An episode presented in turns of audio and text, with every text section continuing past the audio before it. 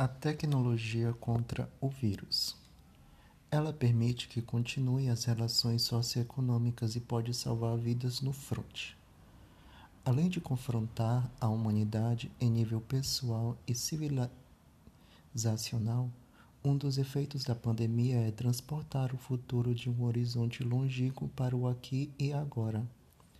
Com o confinamento generalizado, a sociedade está sofrendo um choque de digitalização, mas enquanto o mundo do trabalho e do lazer tem tempo para se adaptar a esse futuro tornado prematuramente contemporâneo pela força de um vírus, aqueles que combatem este vírus com tecnologias como inteligência artificial, robótica e big data precisam acelerar dramaticamente seus procedimentos para enfrentar a velocidade da sua disseminação.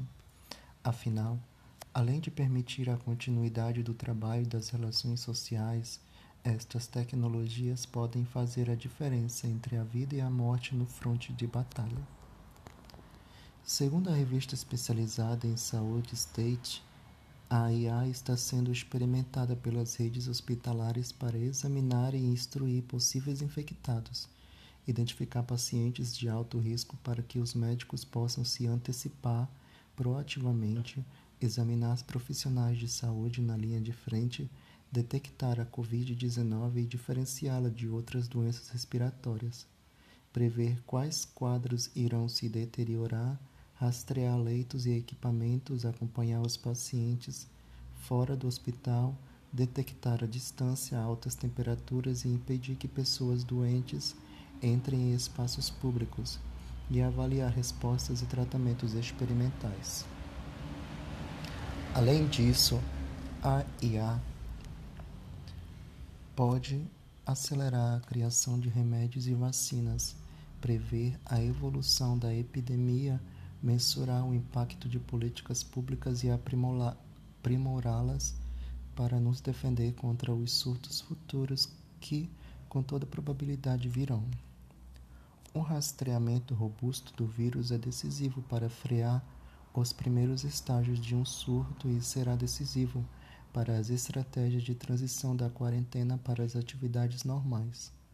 O procedimento tradicional de rastrear e notificar os contatos de um infectado é lento, mas pode ser feito instantaneamente através da localização e dos dados dos celulares e de aplicativos para notificação de resultados positivos. Isso ajudou países como Coreia do Sul, Taiwan e Singapura.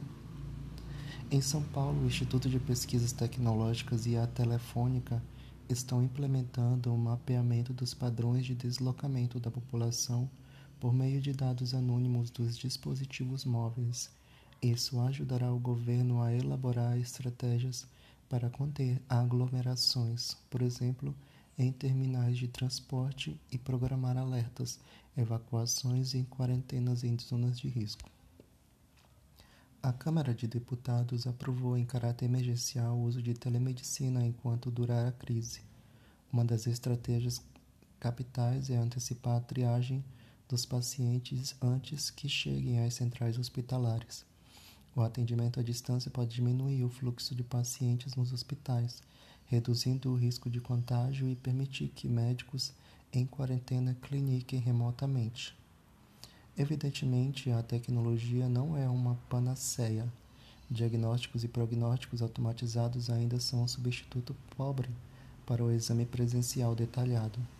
As ferramentas disponibilizadas aos profissionais de saúde e gestores têm de ser testadas para minimizar os riscos característicos e os rastreamentos em massas impõem o dilema entre a majoração da eficácia e a redução da privacidade.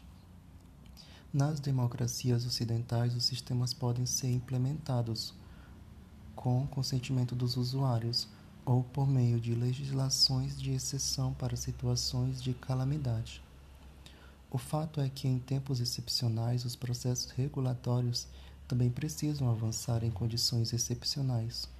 Contudo, mais nesta pandemia, a chave está na agilidade Assim como os tecnólogos estão acelerando seus processos de criação e produção de novas máquinas, as agências reguladoras, autoridades políticas e sociedade civil precisarão acelerar o processo de deliberação sobre o que é ou não aceitável. Como um todo avanço científico e tecnológico, as soluções virão por sucessivas tentativas e erros. A única atitude inaceitável é não tentar.